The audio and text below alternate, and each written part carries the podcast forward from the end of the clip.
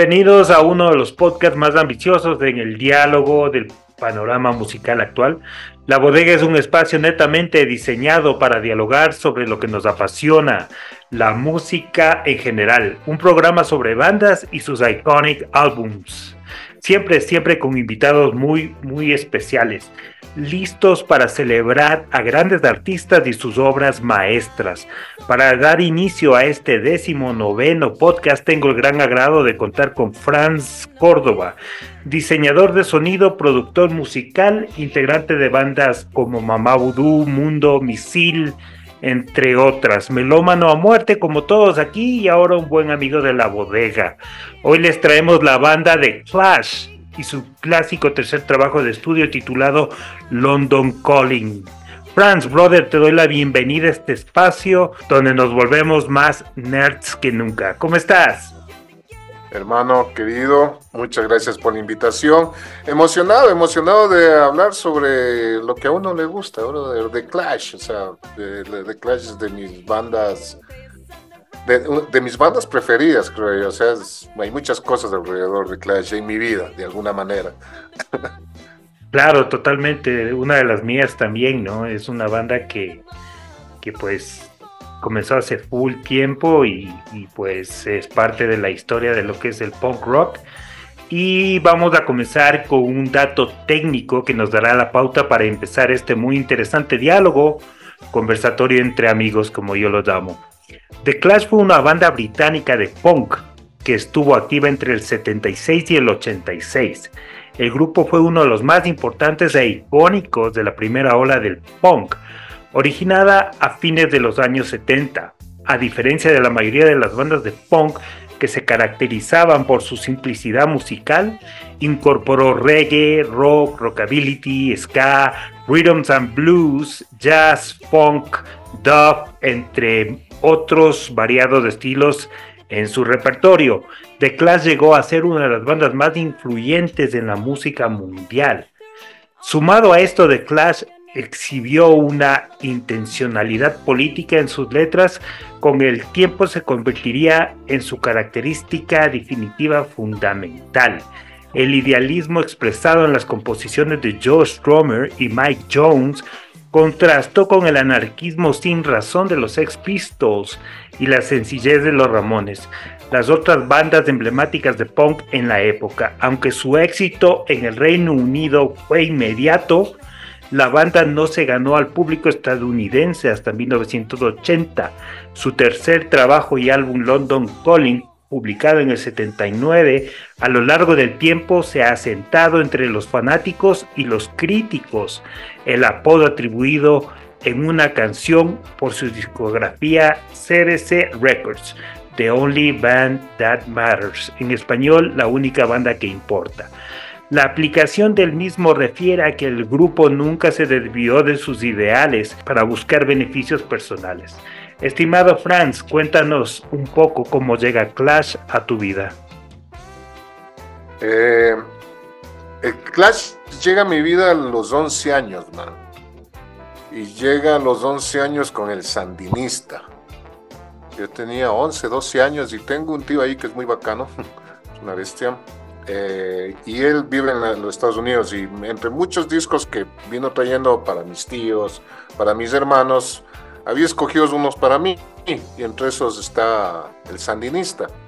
No, no sabía nada de The Clash, yo no sabía nada de Duff, no sabía nada de reggae, no tenía ningún lineamiento político y cuando me llega este disco triple, me pongo a escucharlo y nuevos sonidos, porque en esa época, 11, 12 años, ¿qué escuchaba ahí? O sea, en mi época se escuchaba, qué sé Michael Jackson, cosas así, ya, ya música disco, pop, pero The Clash en mi vida no, no había escuchado, entonces me, interesó y me deslumbró.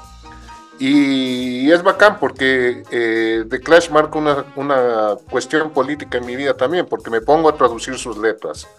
Me pongo, como viene todo este, en el Sandinista viene todo este, esta sábana con dibujitos y las letras y todo eso. Me pongo a traducir, o sea, me, me di el gusto de traducir las, las letras y empiezo a cachar eh, cuestiones políticas. Y aparte de eso, el mestizaje en la música, ¿no? Que The Clash es, el mestizaje en el punk.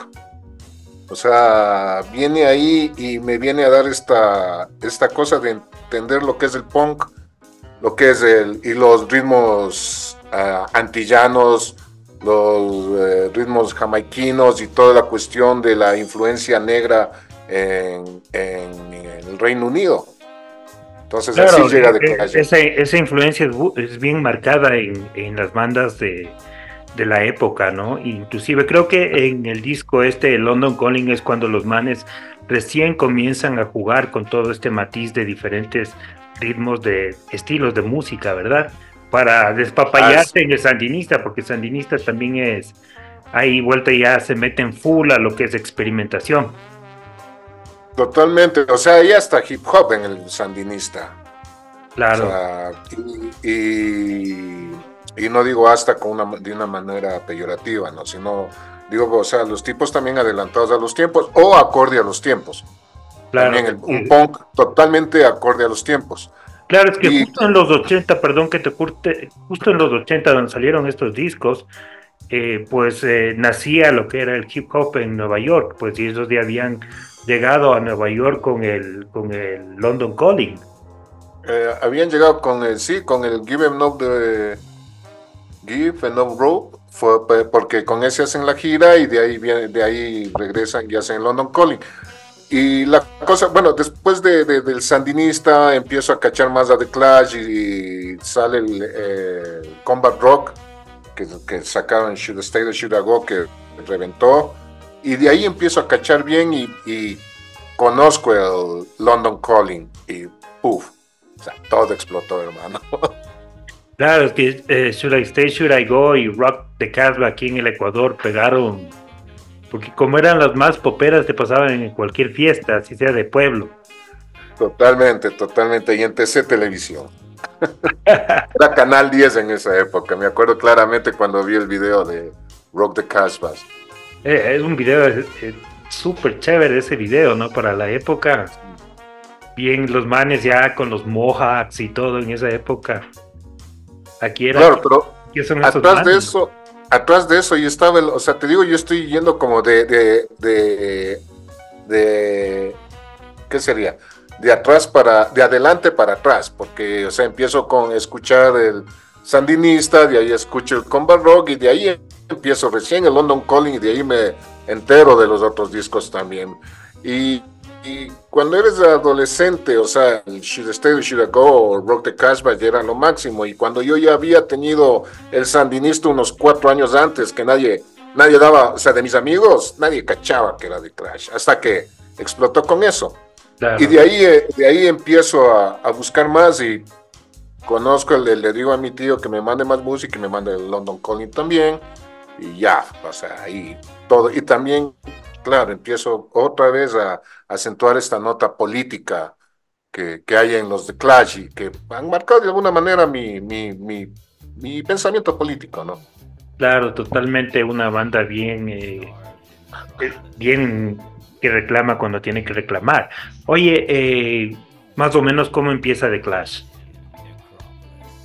Eh, bueno, The, Clash empieza con. Eh, es loco porque cómo se reúnen The Clash es Mike Jones y Joe Stromer. No, Mike Jones y. Sí, Joe Stromer estaban buscando así un bajista y ven un man ahí, un pintón, un estudiante de arte pintón realmente, y que se, se diseñaba su propia ropa. Y entonces eh, creo que Mike Jones dice: Ese es el tipo que necesitamos para la banda. Y para esto, bueno, Benny Rhodes que eh, empieza a armar toda esta cosa y le llaman a, Paul Simon y, resulta que el man no tocaba nada, más absolutamente nada, no tenía la menor idea de, tocar un instrumento. Pero como era así como el arquetipo del punk, así, y el tipo dicen que era, o sea, bueno, hasta ahora, ¿no? Era un tipo así súper cool, súper buena onda, muy agradable, con un carisma especial. Lo, lo, llaman y estaban los tres. Había un baterista anterior, creo que eh, se hacía llamar Tori, Tori Chimes, algo así. Pero Tori era esta nota por los Tories ingleses, por este lado medio facho de... Entonces el man como que tocó un rato, le cayó, casi le cae una botella en uno de los shows y el man dijo a la verga, me voy, güey empiezan a audicionar bateristas y no daban con uno hasta que llega Topper Hedon y se dan cuenta que el tipo es un monstruo. Pero el, el, Terry Chimes sí, el man sí tocó creo en el primer disco de los The Clash, creo que tocó algunos temas, o sea, el man sí tiene menciones. Tiene menciones, pero creo que en la composición, realmente no me acuerdo si están en, la grabación. Creo que todos los álbumes, tal vez de primeros con Terry Chimes, pero creo que casi todos los álbumes. en el primero toca el man y toca el, topper también. Y sí, y es el, claro, es el primero que es, tienes toda la razón. Claro, y no toca en los últimos, ¿no? En el último que es un hijo, un hijo bastardo del Clash, el último, último, donde Totalmente, al que todo le, al que todos odian. que ya no está ni, Mike Jones está en ese disco. Pero bueno, entonces los, manes empiezan y empiezan así y se dan cuenta que hay potencial en la banda y el, o sea, realmente el, el, manager, el, eh, Bernie Rhodes, es quien es el que les empuja todo y que tiene fe en todos ellos, es el que le hace firmar con CBS, es el que les empieza a meter en el mundo de punk, porque Bernie Rhodes ya venía también del punk, fue parte de los Sex Pistols, muy amigo de Michael McLaren y Vivian West, Westwood, Vivian Westwood, eh, muy amigo de, ella. Entonces, el man como que sabía cuál era la movida de. incluso hay el dicho de que, el Bernard Road es el primer punk rocker de Inglaterra. dicen que caminaba, caminaba con la camiseta ese I hate Pink Floyd. sí, claro. Entonces, eh, claro, entonces Bernie Rhodes es como que el, el, man que empieza a solidificar todo este, el punk prácticamente en Londres y entre esos les acoge a los de Clash y hace de, de, Clash lo que es, ¿no? Que curiosamente para grabar el London Calling el man ya no está, lo echaron. Antes de grabar el London Calling lo echaron. Claro, claro que sí, después, después volvió, ¿no? Porque Decían que era un mal loco también, entonces ellos decían que necesitaban la locura de regreso también. Claro, bueno, eh, eh, Joe Stromer, en, creo que en, a inicios de los 80, en el 82, por ahí, el man dice que, o sea, que vuelva a Bernie o la, la, la banda. Sí, o me voy, y, pasa eso, ¿no? Y así se puede hablar, decir malas palabras aquí. Claro, no es aquí donde. Ah, exacto, bien está. Entonces, claro, el man dice, dice eso, dice, o, viene o regresa a Bernie o a la verga la banda, y, regresa a Bernie Rhodes, pero para el London Calling el man ya no está. Claro, totalmente. Está una, está, que, Cook, uh, es la, manager que, también fue manager de otras bandas, era, fue manager de Police un tiempo también, y ella es la que está en ese tiempo para grabar el London Calling. Claro, totalmente, qué, qué excelente esa parte y, y, pues no sé si tú has oído que, o sea, prácticamente eh, la banda se formó en el concierto de, más o menos decidieron formar la banda en el concierto, en el primer concierto que tocaron los Ramones allá en, en Inglaterra. Que ese, en ese, o sea, los Ramones de Inglaterra fue los que vinieron a dar toda la, toda la pauta para muchas bandas, ¿no? Sí, sí, se había escuchado eso que... Y justo ahí habían estado los de Damned, habían estado los Sex Pistols y habían estado los de Clash. Los de Clash, así es. Y, y, cachas, o sea, yo me pongo a pensar en el Joe Stromer en esa época porque el man venía de los One Oneers, que eran una banda más o menos, no sé si has escuchado que es una banda más o menos hiposa. El, man venía con, con, toda esta nota hiposa y pues llega a, The Clash, ¿no? Y es un cambio radical para, para, él, me imagino, ¿no? Porque se comienza a, llevar y a juntar con esta con estos tipos también desadaptados, estos, estos ponqueros que están buscando cosas nuevas, ¿no? Sí, bueno, los de Clash venían también de, una escuela de, artes, ¿no? De la universidad, o sea, es donde, es donde más o menos se conocen y, ahí empiezan a janguear entre ellos y, claro, van los conciertos y todo eso. Pero, el Joe Stromer también, porque o el Joe Stromer viene de otro lado. No, Mike Jones, Mike Jones y eh, todo, todos son clase media trabajadora, ¿no? clase media, clase trabajadora, de, ni siquiera clase media, son clase trabajadora. Entonces, eh, claro, todos vienen de clase media, pero Josh Strummer viene de of Wonders y les atrapan. Le atrapan al man y el man deja la banda y arma decide, eh, decide estar con los Clash. Y, el resto es lo que hemos escuchado, ¿no? De ahí lo que vino. Claro que sí, o sea, el, el shock que debe haber sentido, bueno, la juventud y todo de Inglaterra cuando, cuando llegaron los Ramones, ¿no? Eso sí debe haber sido bastante icónico el momento como para influenciar a tanta gente, ¿no?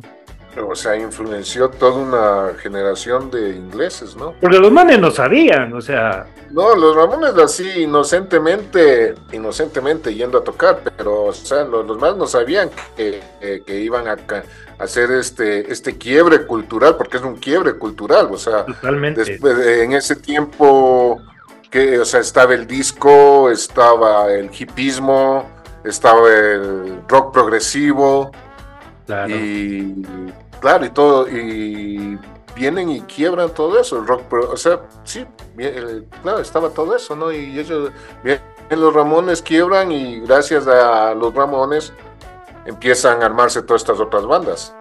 Claro, y igual la influencia del manager de este man, del Mark Lauren, creo que se llama, el de los Ex Pistols. El claro, que el man, el man ya llegó con la idea de lo que no pudo hacer, perdón, lo que no pudo hacer con los New York Dolls, lo iba a hacer con, con, los Ex Pistols prácticamente. Totalmente, claro, claro. son los que de cierta manera se dejaron domar, ¿no? Que los New York Dolls no, no, no, no, no se dejaron porque Michael, Malcolm McLaren tenía otra idea sobre la, lo que pasó con Sex Pistols, tenía otra idea sobre la música, tenía otra idea sobre el, eh, qué quería representar eh, como imagen, como íconos, y los New York Dolls no se dejaron y el man ahí mete mano en Sex Pistols y también cambia todo, ¿no? Y también cambia y hace una bandota también, ¿no? Sex Pistols también sí. Sí ese disco, el único que sacaron es. El único. Increíble. Nevermind the Bollocks, sí. Es increíble. Y igual lo que hace después Rotten con el. con el Peel, ¿no? Public. Peel, ya, PIL, que es.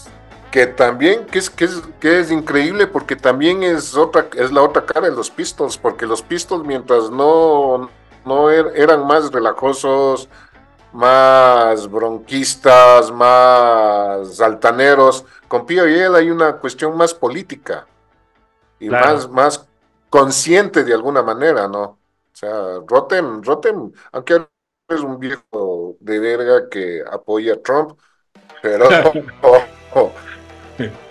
pero lo que hizo en esa época es grandioso, ¿no? Claro, inclusive, o sea, Public Image con, con el guitarrista Lavín que el man también fue, eh, fue miembro, si se puede decir casi de Clash, porque estuvo en una banda con el Paul Simonon y el Jones también, antes de que sea The Clash. Hola. Ah, mira, tú eso no sabías, que cague. Todo ah, conecta, ¿no? Eh, cuéntame de The Clash, de London Calling. ¿Qué significa este disco para ti y por qué lo tienes como tu disco de cabecera en tantos, tantos tiempos, tantos años? Eh, bueno, el London Calling, a ver, para mí tiene una de las mejores canciones de Clash. primero, por Paul Simon, yo me lanzo a tocar el bajo, de alguna manera. espérate, ya te saco el mío. Qué locura, ¿no? Mira, este, este, es más magenta, el tuyo es más rosado y lo de las camisetas ya es morado. Ah, de ley, man. de ley. Hay, hay, muchas cosas en el London Calling. ¿no? Lo, que te decía primero, o sea, por Paul Simon, yo me empiezo a interesar por el bajo, eh, por sus líneas reggae, y cuando escucho eh, Guns, of, Guns of Brixton, Chucha, qué temor. Que así, ¿qué es esto, man? O sea, foot es punk, es reggae, ¿qué es, cara? O sea, ¿qué, qué, qué, qué, qué es esto? Porque no, no es que le había parado bola de canción en canción, sino que escucho el, The Guns of Brixton y, y, empiezo ahí a escuchar realmente el, London Calling y claro, abre con London Calling y veo todo, todo esta, esta increíble sonoridad que, o sea, que te trae reggae, dub, funk, pop, rockabilly. Cuando escucho de, de Guns of Brixton, que viene, que es un, tema que viene en London Calling, me quedo loco escuchando esa línea de bajo y, empiezo a cachar que, o sea, em, empiezo a, sacar en la guitarra. Yo tocaba algo la, guitarra y empiezo a cachar y digo, no, la verga, este o sea, Paul Simon no es mi héroe. Y entonces me emociono por escuchar más del London Calling, y es un discazo, o sea, viene de todo, por todo, ¿no? Desde la portada que está seleccionada como una de las mejores portadas de rock, creo que es la mejor portada de, discos de rock. Y me pongo a explorar más, más del disco y empiezo a encontrar estas maravillas, ¿no? Que, que tiene todo, es un disco. Porque como tenía concebido el punk, o sea, viniendo de Ramones o viniendo de Damned o viniendo de, de Sex Pistols mismo, es como que, o sea, esto no es punk. Asumías como esto no es punk, es muy, es muy bonito como para sonar punk, está tiene una sonoridad muy alegre, en cierta, entre comillas, como para sonar punk. Pero. Bailable, entonces. Bailable. Es, totalmente bailable, claro. O sea, no, de Brand New Cadillac no puede ser más divertido, man. Entonces, claro, y, y, es, una de las razones también por la que me decido a ser bajista, por la línea de, de la de Guns of Brixton. Entonces, marcó bastante, ¿no? Ese álbum, y ese álbum, aparte de tener la, fotografía más icónica de cualquier álbum de rock, de aparte de ser álbum del año, es loco porque en el 79 se, se lanza en, en Inglaterra y en el 80 se lanza en los Estados Unidos y en los dos lados, y 79 y 80 está considerado de los mejores álbumes del año. O sea, del 79 y del 80, creo que no muchos, no muchos discos pueden tener esa ese ranking, ¿no? O sea, ese palmarés ahí de, esto, Claro, totalmente. Eh, The London Calling es el tercer álbum de estudio de la banda británica The Clash, lanzado el 14 de diciembre del 79 por CBS Records en el Reino Unido y en enero del 80 por Epic Records en Estados Unidos. El álbum presentó un cambio en el estilo musical de Clash, incluyendo estilos como el ska, el pop, soul, rockabilly y reggae, que no habían sido utilizados por la banda anteriormente. El álbum habla sobre temas como el desempleo, los conflictos raciales, el uso de drogas y las responsabilidades de los adultos. ¿Qué opinas de esto? Totalmente de acuerdo. Dime. Sí. ¿Cachas que los eh, da pues bastante los problemas raciales, ¿no? Por lo que tenían bastantes inmigrantes de, de Jamaica, ¿no? De Jamaica. Toda, la, toda la migración, toda la migración de las colonias del Commonwealth, eh, caribeño, o sea, aprovechando eso se mueven.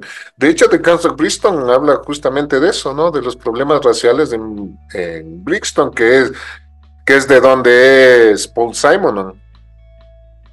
Eh, y hay esta otra cosa también que el, este disco también empieza a hablar directamente, bueno, el punk en sí habla sobre los problemas económicos, de lo que estaba atravesando Inglaterra en ese tiempo, del todo este racismo, todo este, inclusive de lo, lo, que dijo Eric Clapton, que no es, no, no es, no soy mucho, muy fan de Eric Clapton, sé que me van a matar algunos por decir esto, ya me han querido pegar algunos por decir esto, pero o sea, a partir de lo que dice Eric Clapton también de, ese, de esa hueva racista, de eh, eh, expulsar a los negros, a los gays, a los, a los mixes, o sea, a, la gente que no era blanca.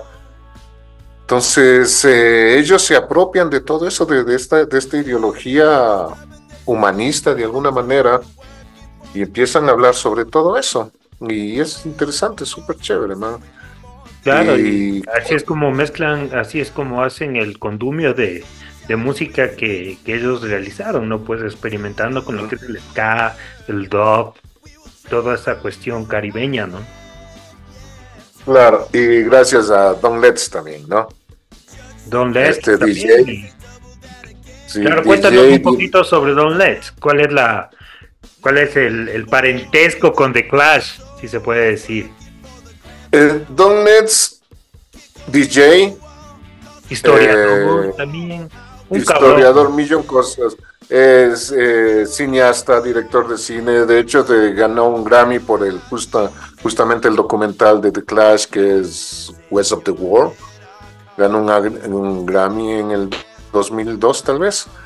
Eh, pero Don Letts viene de toda esta cultura del sound system, que todavía era solo eh, ciertos guetos, nada más. En el, me imagino que en Londres de esa época o en Inglaterra de esa época era música de guetos y él es el que le hace conocer a Paul Simon, repito de nuevo, porque Paul Simon es el que realmente llena las líneas de... el, el, reggae o sea, el reggae que tiene Clash es gracias a las líneas de, debajo de, Paul Simon. Y Don Letts es el que le empieza a enseñar música, le empieza a hacer escuchar Lee Scratch Perry. Claro, Lee Scratch Perry es una bestia.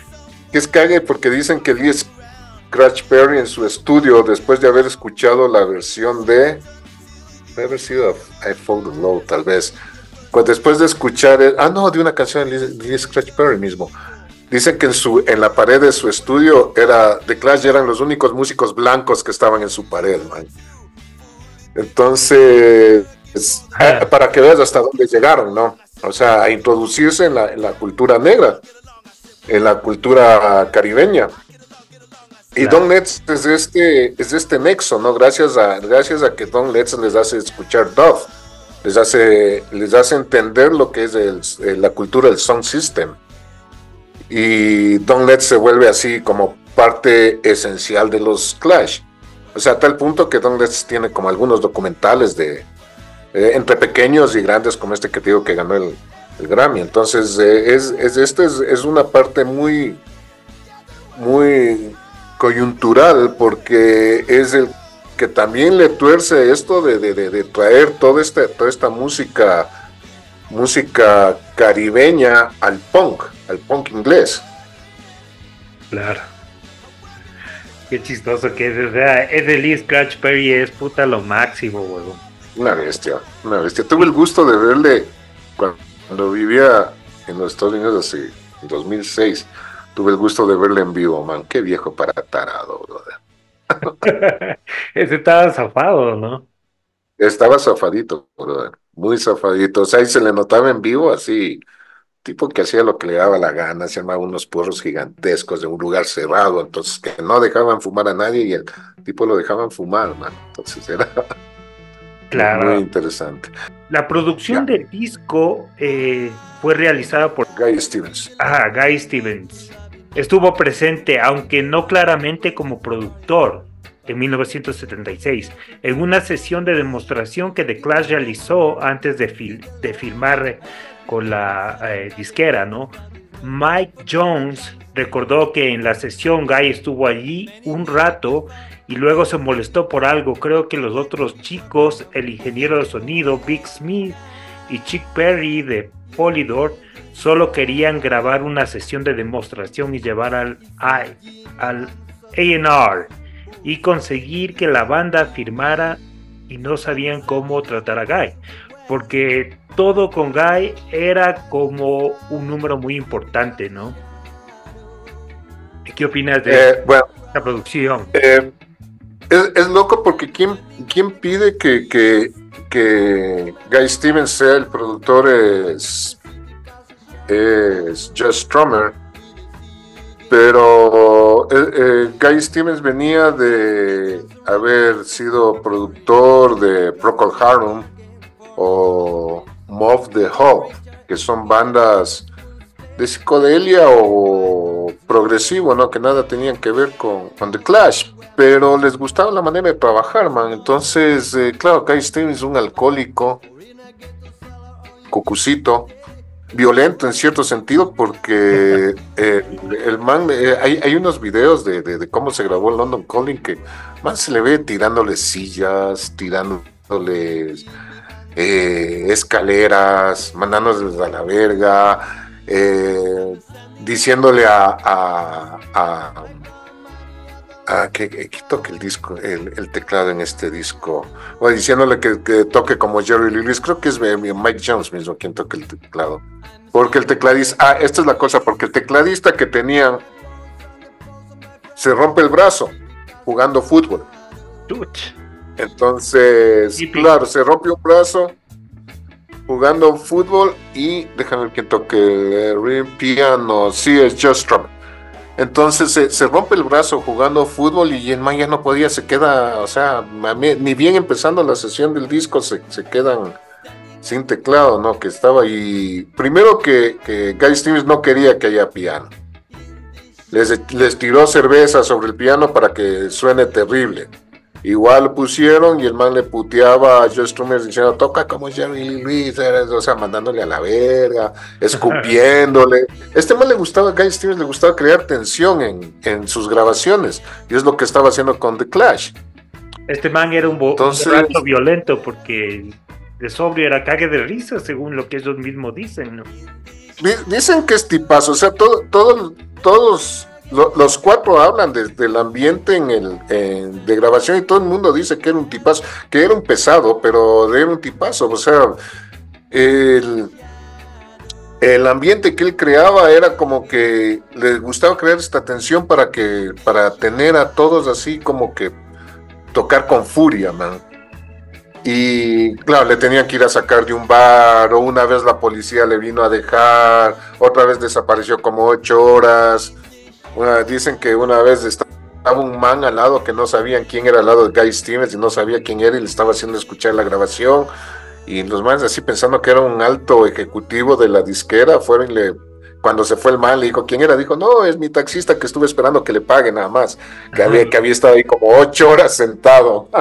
Entonces, un tipo muy, muy interesante en ese sentido. Era, sí, o sea, después de venir, de, te digo, después de venir de todas estas bandas que nada que ver con el, con el, con The Clash, o sea, crea todo este álbum álbum de, de, de están considerados los mejores álbumes del, del del siglo, de la música, de, tiempos. o sea, siempre está entre los 20, en el chart de los 20 mejores álbumes de, de rock, de punk, de la música actual, o sea, actual entre lo que se ha hecho el rock en los últimos 50 años, ¿no?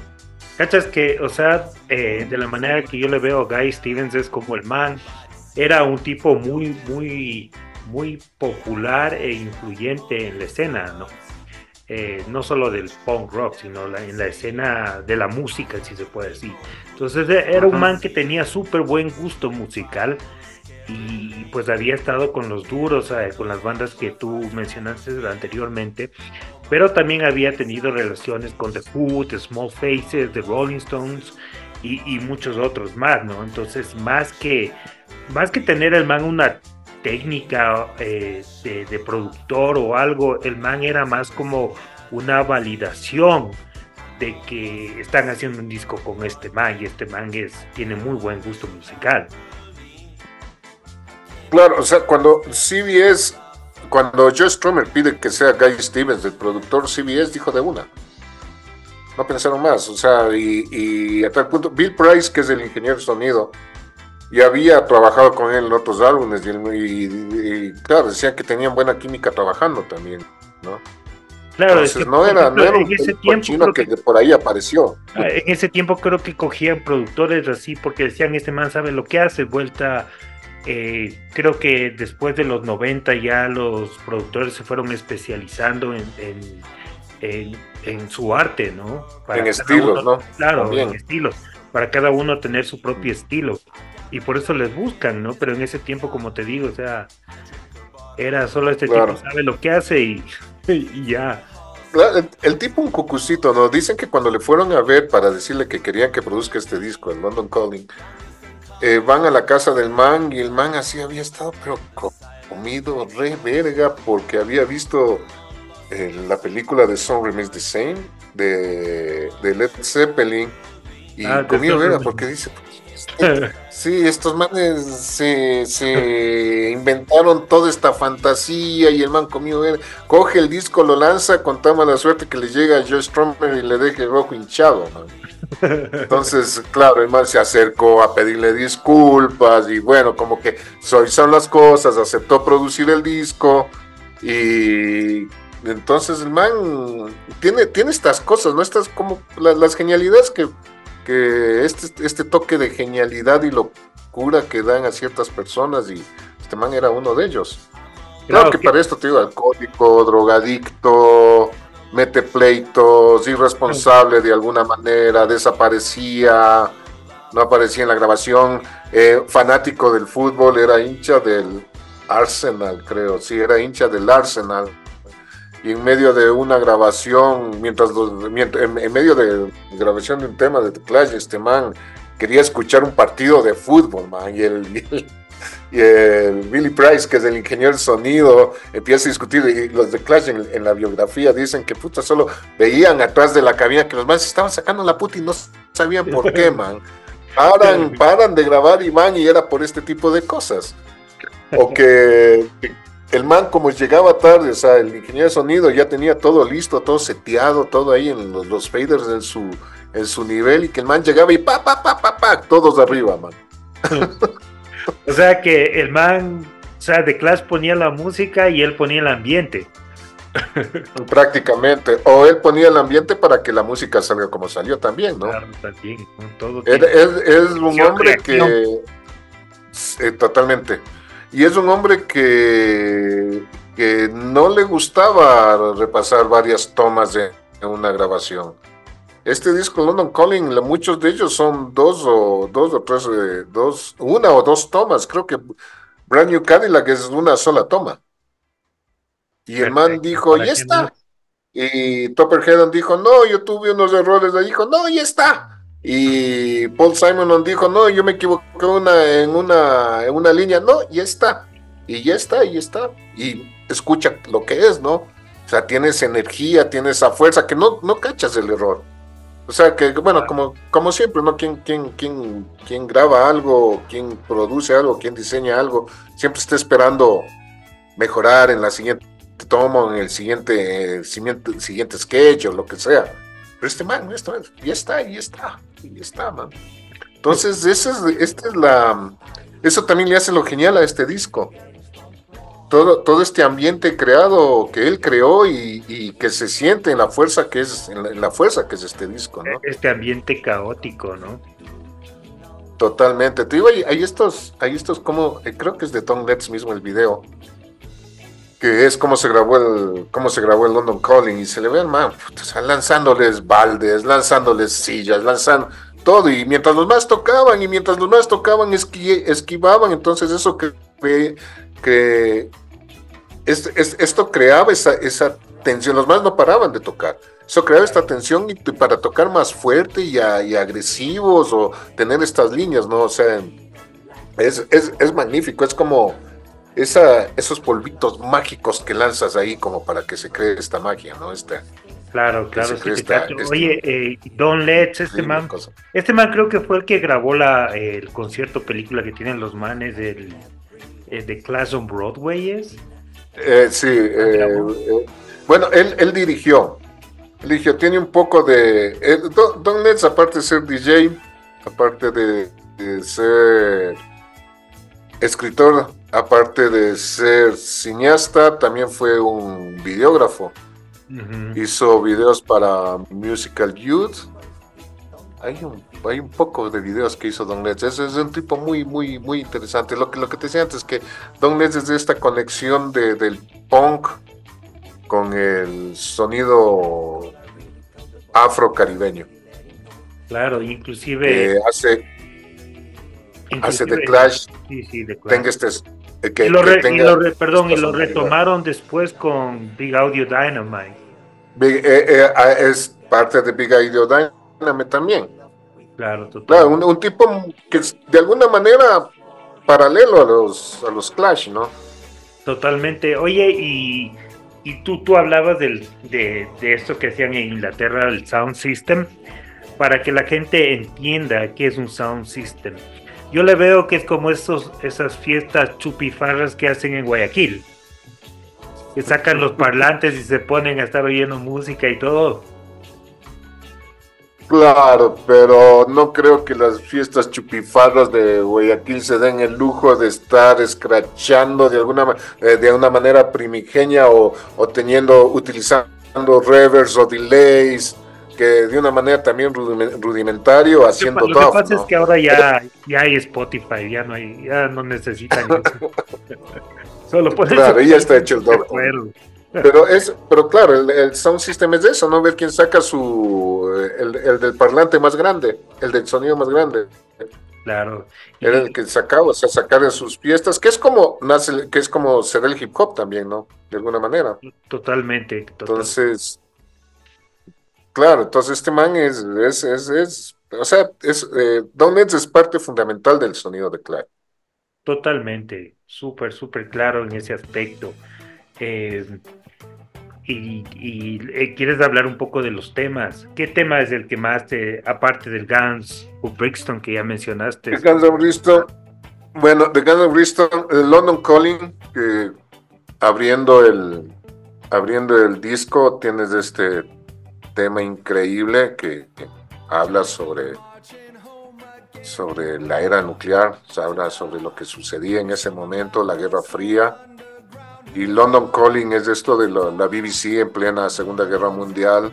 Mandaban, empezaba con esto, London Calling, con, este, con esta frase, ¿no? A dar las noticias o a decir que, cómo prepararse para esto.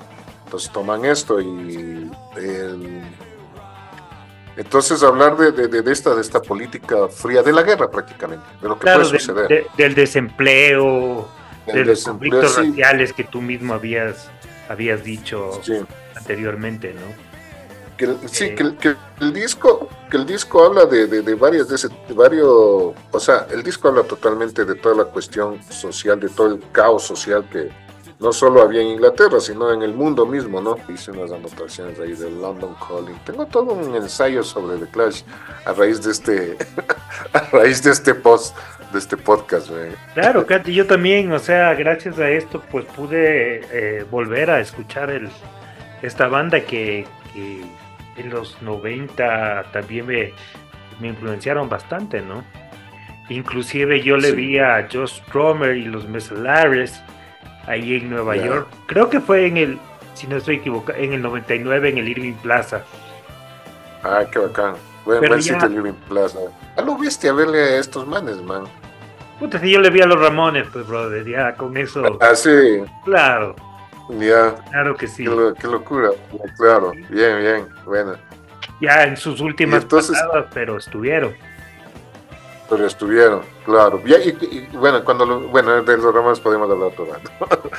y entonces, claro, el London Calling habla de todo esto, de los problemas de, del mundo, de la era nuclear, de cómo puede afectar a la, a, a la juventud en Londres, de las inundaciones del Támesis, entonces, ¿y cómo abre, cómo abre el, tema, no? Que, y la línea de abajo, otra vez voy, disculparán si soy muy fan de Simon, pero me parece increíble porque es, para mí es el peso que le da en este disco a, la banda, a la banda en este disco.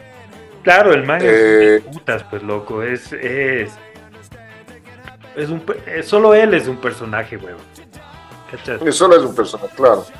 Y, a mí me este encanta la banda que él tiene con este man de, de Blur, The Good, The Bad and ah, eh, sí, The Queen, The Bad and The Ugly. Es la bestia, ¿no? Sí. bestia.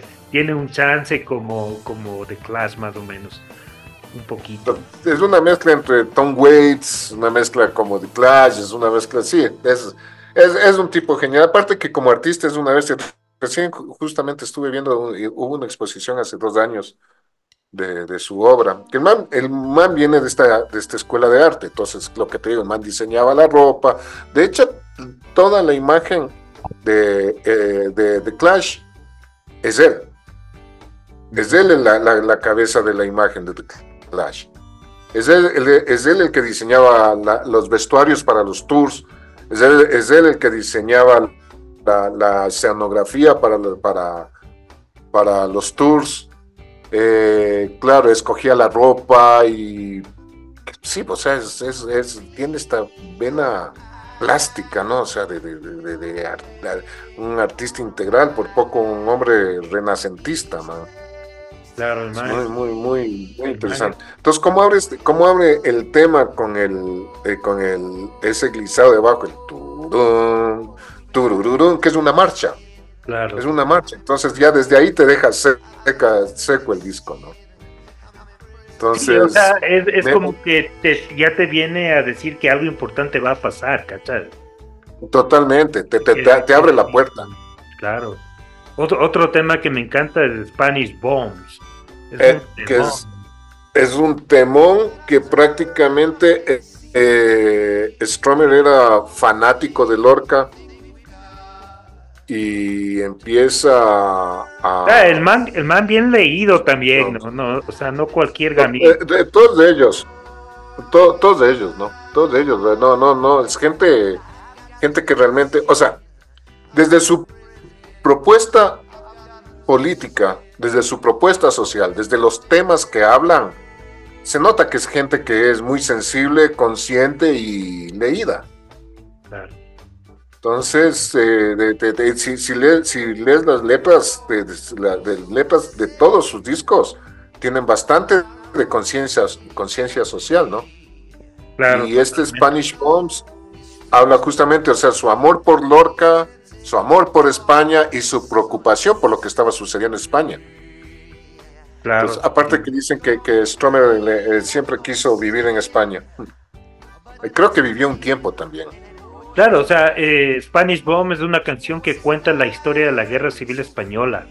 Recibió reseñas positivas de los críticos, llegando uno de ellos a decir que su combinación de letras pensativas y un rendimiento enérgico la ha hecho destacada de London Calling. Totalmente. Habla sobre, sobre las bombas caídas en el País Vasco, ¿no? Es como una solidaridad con, el País Vasco. Y, el fraseo en español. El fraseo en español.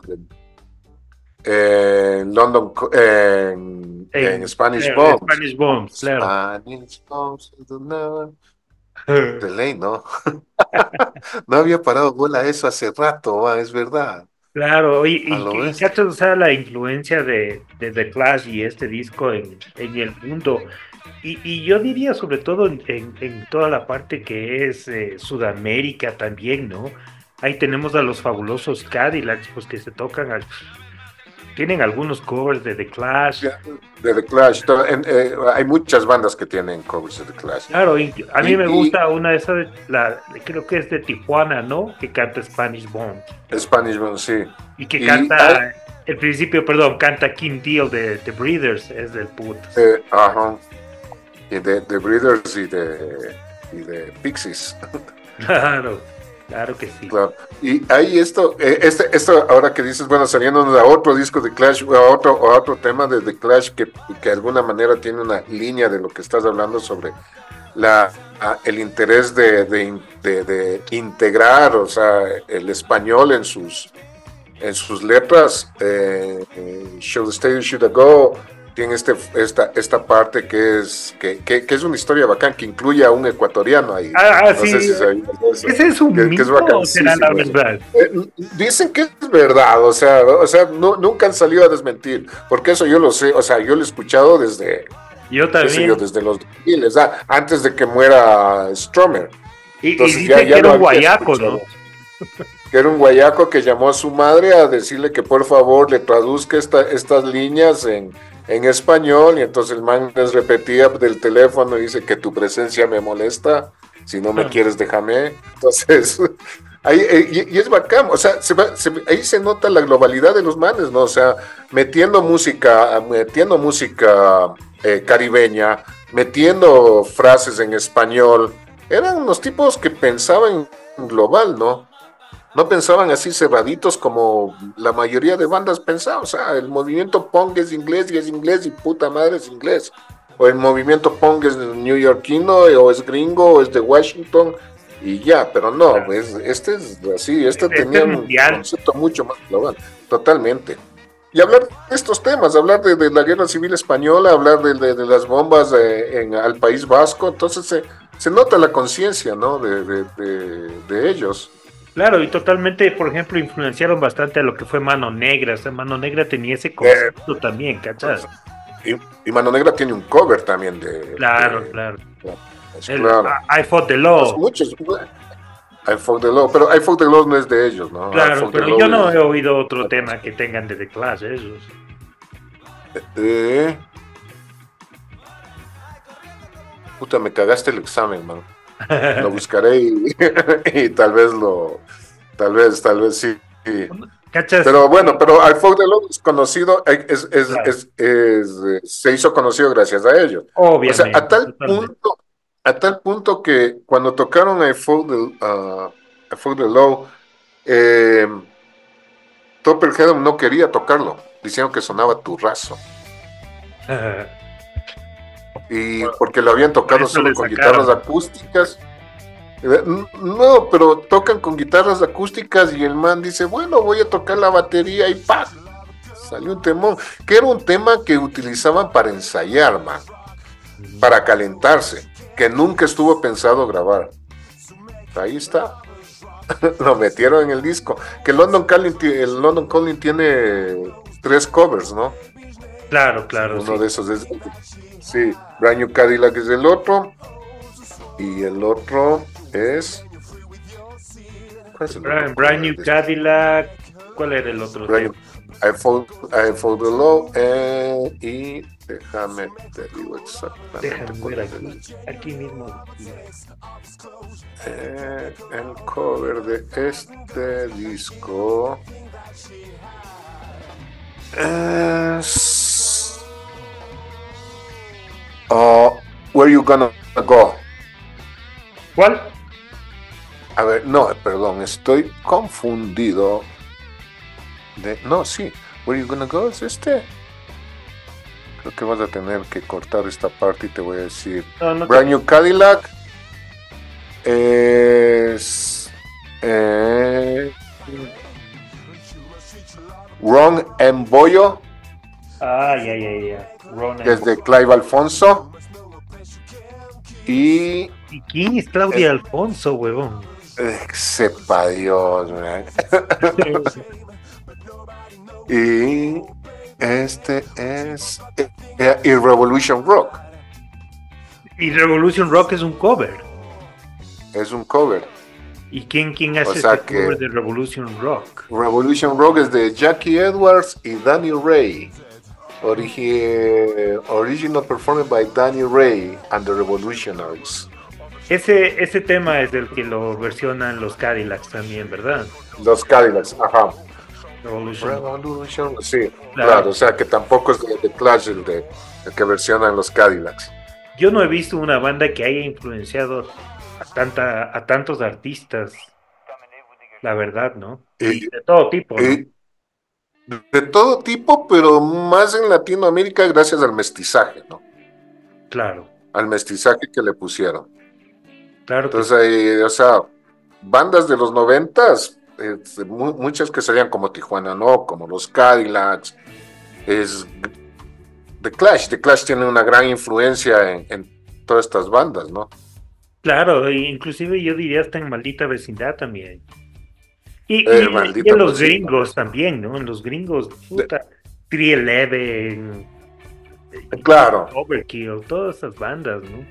Claro, claro, claro. O sea, bueno, ya como que se volvió este, como que se volvió este sonido a partir de London Calling, o sea, empiezan, lo, lo, que siempre sucede, ¿no? Hay, hay un éxito y todo el mundo empieza, y, estas diásporas sonoras empiezan a germinarse en, diferentes lados, pero sin, sin aceptar realmente de dónde vienen estas diásporas de, la, de la matriz, ¿no? Y la matriz es de Clash, entonces empieza a germinarse, tal vez no aceptando directamente que son influenciados por The Clash, pero se nota, ¿no? Se nota, y, eso sucede, o sea, sale una banda, una banda con un éxito y tienes 20 mil bandas de atrás tratando de sonar igual. Eso sucedió con, con, este, con London Calling. Claro, totalmente. Eh, un tema que quería tratar de, de, este disco es mi canción favorita del álbum, que es Clamp Down. Chucha, ese es un temón, huevón. ¿Cachas? Clamp Down, sí. Dicen que comenzó con un tema instrumental llamado Working and Waiting. Sus letras hablan sobre las personas que abandonan el idealismo de la juventud y exhortan a los jóvenes para luchar contra el status quo.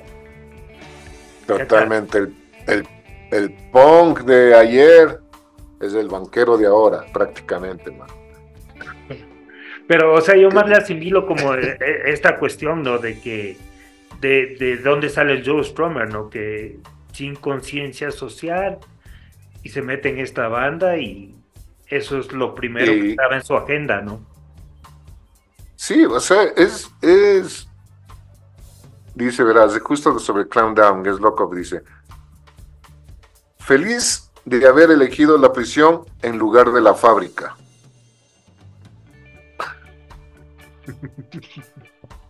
O sea, te, te, da a entender, ¿no? O sea, para, para mí significa mucho eso. O sea, o sea, la fábrica se vuelve también todo este aparataje del sistema. Estar en prisión es como un antisistema. Y estar en la fábrica, ser parte de este engranaje del sistema del cual ellos siempre hablaron en contra de eso, ¿no? Claro que sí.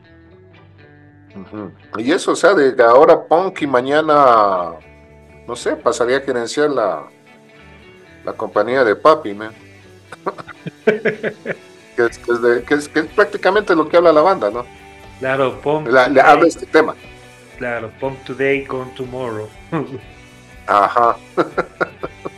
Cachas que, eh, bueno, de Revolution Rock también, como dijiste que era un tema de un cover, pero aquí ya mezclan el ska, ¿no? Y, lo hacen. Claro, claro. Ya lo hacen. Eh, porque ese mismo año, en el 79, calas que The Specials saca su álbum. Eh, Madness también saca un álbum. Ramón sacan en la, live. O sea, eh, ese, el 79 tiene un así como que un montón de álbumes que, álbumes que se volvieron icónicos de alguna manera pero opacados por el London Calling. Pero cachas que creo que el, el, Rhodes, el, el, manager, cuando no estuvo con The Flash, estuvo siendo manager de Specials por un tiempo también. Eh, él, tenía esta, esta empresa de, management, de management, ¿no? Que no, no, no, no, me acuerdo cómo se llamaba el empresa de management, de pero claro, manejaba varios, varios, pero otra vez todo se conecta, ¿no? Claro, claro. Todo se conecta. Y cuando, y cuando, empieza a hacer la efervescencia de un sonido, todo el mundo se, se, contagia de ese sonido. Pero ninguno de ellos siendo ska, ska, ska, o sea, ska en su, en su expresión inglesa. Claro. Eh, eh, el ska inglés, el ska blanco, por decirlo de alguna manera, ninguno de esos álbumes se compara con el London Calling. Es, esa la cosa, porque Blondie saca un álbum también, eh, saca, saca, ah, hay, hay, un montón de, en el 79, bueno, música, disco, Michael Jackson saca su álbum también. Claro que sí, eh, pero igual, o sea, los manes le dieron la personalidad de ese si se puede decir, mezclado ya con, con, otras cosas, ¿no? lo que en la actualidad, por ejemplo, hace Rancy y, todas esas bandas. que de ahí viene, ah, volvemos a esto, las diásporas de The Clash hicieron, hicieron estas otras bandas, ¿no? O sea, si, si te das cuenta, el punk, el punk angelino, el punk del lado oeste de los Estados Unidos, Claro. Eh, tiene bastante, viene bastante del, eh, del Sky y el Sky ya lo había ya lo había adquirido de Clash en, su sonido. Claro, y, más que todo, o sea, no era un, un ska puro, porque ellos ya me, mezclaban con el rock, ¿cachas? Vueltas de especie. Claro. era una banda netamente de ska que se iba más por el reggae. ¿Cachas? Claro, o Madness. O Madness. claro. Madness también es una banda. Entonces, es, es, es, bacán esto. volviendo a esto de, me acordé esto de, del Guns of Bristol, es, es, es un cague porque eh, Paul Simon al, se da cuenta, porque eh, en Guns of Brixton es Paul Simon casi el artificio de todo el tema, inclusive él canta, ¿no? Y él se da, él, él escribe, creo que el primer tema que escribe, pero él, él, él dice, ah, o sea, me di cuenta que la, uno gana los royalties por escribir canciones. Entonces yo cogí y me puse a escribir. Y de ahí le sale todo, ¿no? Claro, y, hace un temazo, ¿no? Te digo, para mí es algo que marcó mucho en, lo que yo escucho o el haber justamente dedicarme a, dedicarme a, aprender a tocar el bajo. Claro que sí. Eh, un, poco hablemos del arte. Eh, ya, ya habíamos topado un poco lo del arte, ¿no? Eh, dice el título del disco hace referencia a una frase usada en las emisiones de BBC durante la Segunda Guerra Mundial que decía This is London Calling, traducible al español como Aquí Londres emitiendo. La portada del álbum muestra una fotografía de Simmons golpeando su bajo Fender Precision, el cual exhibe, se exhibe en el Salón de la Fama del Rock en Cleveland desde mayo del 2009 en una actuación en el Palladium de la ciudad de Nueva York el 21 de septiembre del 79 durante la gira estadounidense Clash Take a Fifth. Entonces ahí es lo que... Oye, y ese bajo se ha de haber sido bien duro romperle, huevón. Eh, un Fender, aparte de que ese debe, de ese pesa como un mueble. O sea, imagínate la fuerza que debe haberle dado para, para, que, para que se rompa, ¿no? Pero verás, eso justo lo que dices, eso dices el, el 21 de septiembre, pero dice, pero hasta hace unos pocos años el escritor Robert Gordon McCack III descubrió que la fecha exacta era el 20 de septiembre. Mm. Buen dato, ¿no? Ajá. Sí. Y es loco porque la, la fotógrafa también, bueno, este es este súper conocido, ¿no? Claro. La fotógrafa, la Penny Smith, no quería, no quería dar la, de hecho, iba a desechar esa foto por borrosa, por, porque no está en foco prácticamente. Claro, claro. Pero Paul Simon y el diseñador, que no me acuerdo cuál es el, que el diseñador es bacán porque también ha diseñado un montón de portadas, Se llama el diseñador.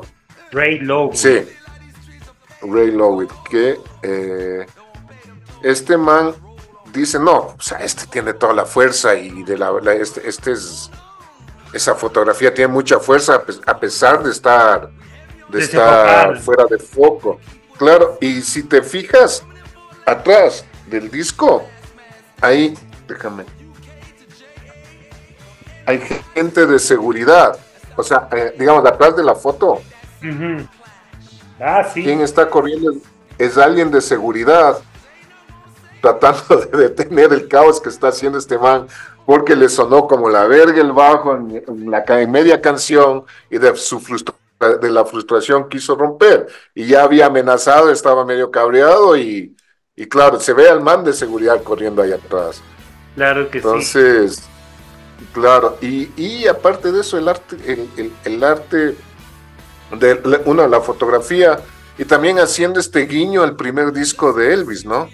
Que tiene bastante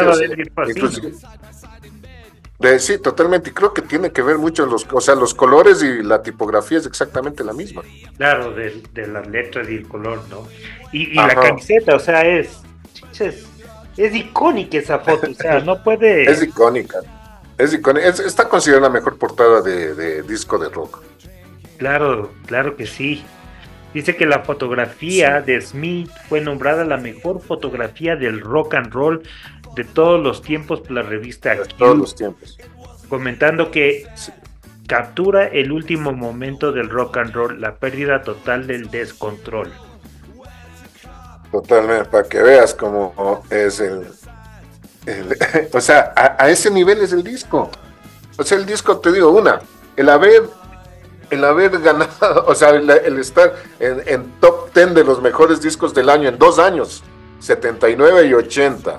Estar siempre considerado entre el, eh, que sea, o sea, menos de, digo, más del puesto 20 no, que siempre está entre los 20 primeros de discos de la, en, en todos los charts que haga la Rolling Stone en el 2000, 2007, 2010, o sea, NMA o cualquiera, el otro siempre le incluyen a London Calling en, entre los mejores discos de, todos los tiempos. De todos los tiempos.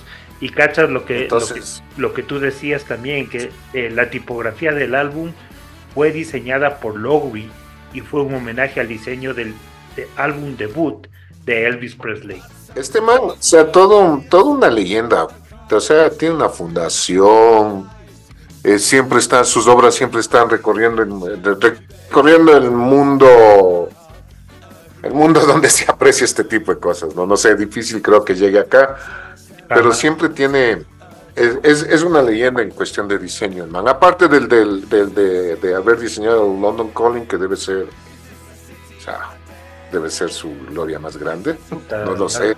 Claro que sí. o sea, por el reconocimiento mundial, digo, no más, más que por que, eh, eh, una cuestión estética ante sus otros trabajos, sino por el reconocimiento mundial que tiene el álbum. Tiene así, pues es, es un tipo muy, muy reconocido en, el mundo artístico, el mundo de, de, de, eh, es un cartoonist, es un dibujante, es un pintor. O sea, todo es, que todo este álbum está marcado de muchas cosas, De muchas, muchas cosas. Es como que todo se conjugó ahí para hacer esta, esta pieza de arte musical y visual. Claro, totalmente. Es que es, o sea, tiene mucha historia el disco.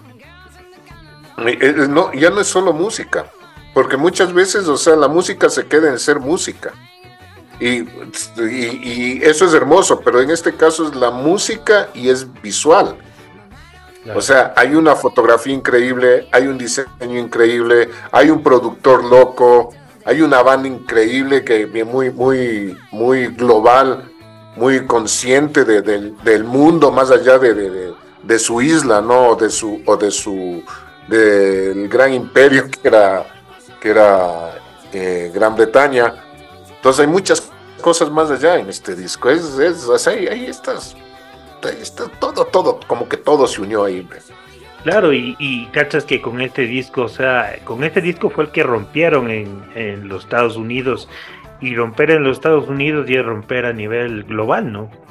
Claro, claro, o sea, rompieron en muchos lados, ¿no? Es, o sea, claro, en Europa rompió, en, eh, casi en toda Europa rompió este disco. en los claro, y si llegas a los Estados Unidos, llegas a todo lado. O sea, es, un hecho, ¿no? Claro. un hecho. Yo creo que todo, todo el mundo que, todo el mundo que hace algo, que hace eh, alguna expresión artística, siempre estaba buscando romper en el mercado norteamericano, porque es donde hay esta gran influencia y hay esta gran producción y hay este gran mecanismo de merchandising, que a la final es lo que todo el mundo busca de alguna manera, ¿no? de que se vea, que se compre, que se aprecie, que tengas tus... Inclusive que tengas tus detractores, porque eso lo levanta, man. Claro, o sea, a mí lo que me, lo que me emputa y lo que me, llena así de, tristeza y, también es que en los, en los 90 cuando yo le vi a Joe Stromer, o sea, el concierto no estuvo casi ni lleno, huevón. Y es como que como que el man pasaba por desapercibido en esa época, ¿me cachas? Que cosa que el, el Team Armstrong de, de Rancid le tuvo que dar una mano al man, pues loco, para que el man trate de ser otra vez relevante. Entonces, ¿Ya? el man, me parece una historia muy triste de un man que debió haber sido una estrella icónica, mucho más de lo que fue, ¿no? Siempre arriba, ¿no? Pero es, es estos, estos, las olas de la industria, ¿no? En 24 Hours Party People, el, el, doctor vida bueno, él, él, él habla sobre esto, las olas de la industria, ¿no? Ahora estás aquí y empiezas a bajar y viene otro que sube y ya te cruzó y tú ya te pasaste por abajo nomás, seas quien seas. seas quien seas. O sea, tienes que ser tan grande, o sea, ni, no sé, o sea, ni siquiera Bowie pudo mantener su estrellato siempre en pico, ¿no? Claro, totalmente. El man también cuando falleció, también ya estaba de bajada, ¿no? Sí, ya no, o sea, claro, todos, todos, no, pues es, lo maquiavélico de la industria, de la, de la industria del entretenimiento, ni siquiera solo la música, sino todo lo que implica el entretenimiento, ¿no? Claro, es triste, a, la final, a la final es, es adaptable otra vez al, al, al, mercado, es, es adaptable al, al, consumo, que todo se vuelve así, o sea, el, el, el kit de ahora, mañana ya tal vez no serás nadie, lo que acabas de decir. Claro, es que lo que pasaba en ese tiempo es que la, eh, la, industria era lo que manejaba todo, ¿no? Entonces ya cuando no eras relevante ni nada, ya, ya pasaste a, ser parte de, ¿no? Claro, claro, es eso, ¿no? ¿Cuántos, ¿Cuántos están olvidados? No, Prince mismo. Es loco porque estaba hablando con, tengo, tengo, uno sobre, tengo un sobrino que, especialmente mi sobrino Pacho, que es muy interesado en la música y está así como que siempre quiere ser un hip hopper. Es chamo, tiene 15 años. Entonces yo le empezaba a ver si, si escuchaba de, si había escuchado Prince. Cero. Bowie, algo. Michael Jackson, algo. Y de ahí para atrás, nada. Y entonces es una nota porque Estuve hablando, quisiera, eh, dicen que cuando te, vuelves el paso de la adultez a la vejez es en cuando empiezas a reclamar la juventud. ¿Cómo hmm. piensa la juventud? Sí, totalmente. Cachas, yo a mis hijos les tomo la tarea, ¿no? Ellos tienen que saber cómo se llamaban todos los integrantes de los Ramones, en qué época estuvieron, cuál le reemplazó a cuál, los discos y, eso, ¿no? Entonces, eso sí ¿Quién le robó la esposa a quién? ¿La novia a quién? Porque le odiaban, porque se odiaban. Claro, claro, totalmente. tantos años juntos y no se hablaron. Claro, es increíble. Cachas que inclusive eh, me estaba leyendo este libro que te iba a comentar, este, el, comando de, Johnny Ramón. Ah, ya, ya, qué bacán. Ahí, cuenta una anécdota el, eh, el Johnny Ramón que le dice que en un concierto el Joe Stromer se le acercó y le dijo, puta, Johnny Ramón, chucha, pero ustedes son del putas, ¿por qué tocan tan rápido? O sea, su concierto dura media hora y nada más. Y además le dice, brother, es que no sé si tú, pero yo creo que todos tenemos cosas que hacer. Y yo no les quiero tener aquí entretenida a la gente cuando tienen cosas que hacer. Mira, tú ya pensaban como, ya, pensaban en la mediatez como el TikTok, ¿no? Claro, como el TikTok, como el TikTok así. la inmediatez, así, pack, todo rápido, todo, todo en tres segundos y se acabó. Tiene, tiene jazz, tiene dove, tiene reggae, tiene rockabilly, tiene punk. O sea, si te pones a desmenuzar tema por tema, te das cuenta. Y aparte de eso, que es un álbum doble. Claro. O sea, son, son millón canciones, man. O sea, claro. es, es, es, es increíble. La, y la, otra música, es, la letra, es el concepto visual, es, todo. Es todo eso. Y es, y es el concepto de merchandising también, que es increíble, porque estos manes nunca se, nunca dejaron que la, que la disquera se interponga en esto lo que ellos querían. Por ejemplo, este, el, este disco es doble y salió por el precio de uno. Los manes asumiendo la pérdida de eso. Y que pasó en el Sandinista también. Disco triple por el precio de uno. Y ellos asumiendo, no sé si sea pérdida, porque al final no creo que hayan, se hayan quedado pobres por eso, pero asumiendo los gastos de lo que era la, producción de tres discos o de dos discos, así la, así la, la disquera les, les diga no, ellos a la verga, nosotros queremos dos, nosotros queremos tres, nosotros asumimos el costo extra y vale verga, y nosotros lo vamos a hacer. Entonces, en eso hay un idealismo vacancísimo, man. Y hay un principio, hay un principio ético y estético. Totalmente. Que eso es increíble. Yo lo conseguí como que si el disco fuera de cuatro. a ese A, ese, a precio de cuatro. Bueno, cuando salió, me imagino que salió a precio de uno. A precio de cuatro, Bueno, entonces eh, vamos un poco con lo último que es la recepción. El álbum recibió reseñas positivas de los críticos y es considerado como uno de los mejores álbumes de rock de todos los tiempos, lo que habíamos conversado. London Calling fue posicionado número 14 en la revista Rolling Stone en la lista de los 100 mejores álbumes de, de los últimos 20 años. Rolling Stone también colocó a London Calling en el número uno de la lista de los 100 mejores álbumes de los 80, a pesar que fue lanzado en 1979. La BBC 1 marcando como uno de los álbumes más influyentes de todos los tiempos, unos 30 años después de su lanzamiento original.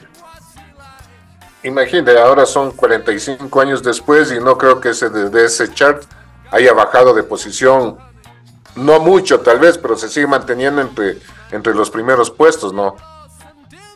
Sí, brother, es que ahora hay cualquier cosa, ¿no? sí, ahí hay. Hay y hay. sí, pero la, música es infinita, siempre están saliendo cosas nuevas, siempre están saliendo cosas increíbles. hace rato cuando empezamos a hablar sobre, sobre, eh, cuando empezamos esta charla, hablaba sobre PIL. Y yo tengo una banda, ahorita estoy como que siguiéndole, que la conocí hace unos cuatro años, que se llama Slave for Moods. Ah, puta, esa es bandota, huevón. Que me recuerda mucho a PIL. Me recuerda bastantísimo a PIL. Claro, es una bandota, huevón, puta, una de las con, su nota, con su nota electrónica, dos manes, un ercito haciendo beats y el y el, y el hooligan eh, haciendo por poco un spoken word, pero tiene esa fuerza y esa energía que P.I.L. tenía. Entonces, como que la música, sí, como que la música de alguna manera es cíclica, claro que vas agregando, va agregando tecnología, agregando nuevas cosas, pero yo no soy partidario de la idea de que antes era mejor. Todo, todos los días deben salir cosas geniales yo creo que escuchar toda la música que se produce en el mundo en un solo día es imposible, pero por ahí debe haber esas piedritas, esas, esas, ese oro que, que, sale de ahí, ¿no? O sea, tal vez, claro, es la, falta de promoción, la falta de una disquera, lo que sucede aquí mismo, ¿no? O sea, pero repetido, a nivel global, pero entonces todo el tiempo yo creo que hay cosas geniales, man. Tal vez antes lo que sí era, era un poco más específico, tal vez diferenciabas mucho lo que era el hip hop, lo que era el disco, lo que era el rock, lo que era el punk, lo que era el rockabilly, y había estas diferenciaciones. Ah, ahora ya todo es una amalgama, pero no por eso quiere decir que sea peor. Claro, ya eh, depende de gustos, ¿no? Pero Totalmente. por ejemplo, yo puedo, yo sí puedo estar en contra de que, por ejemplo, eh, no me acuerdo qué Grammy fue que ganó Taylor Swift. Taylor Swift. hace, creo que fue hace tres años, le ganó el, un Grammy a Beck.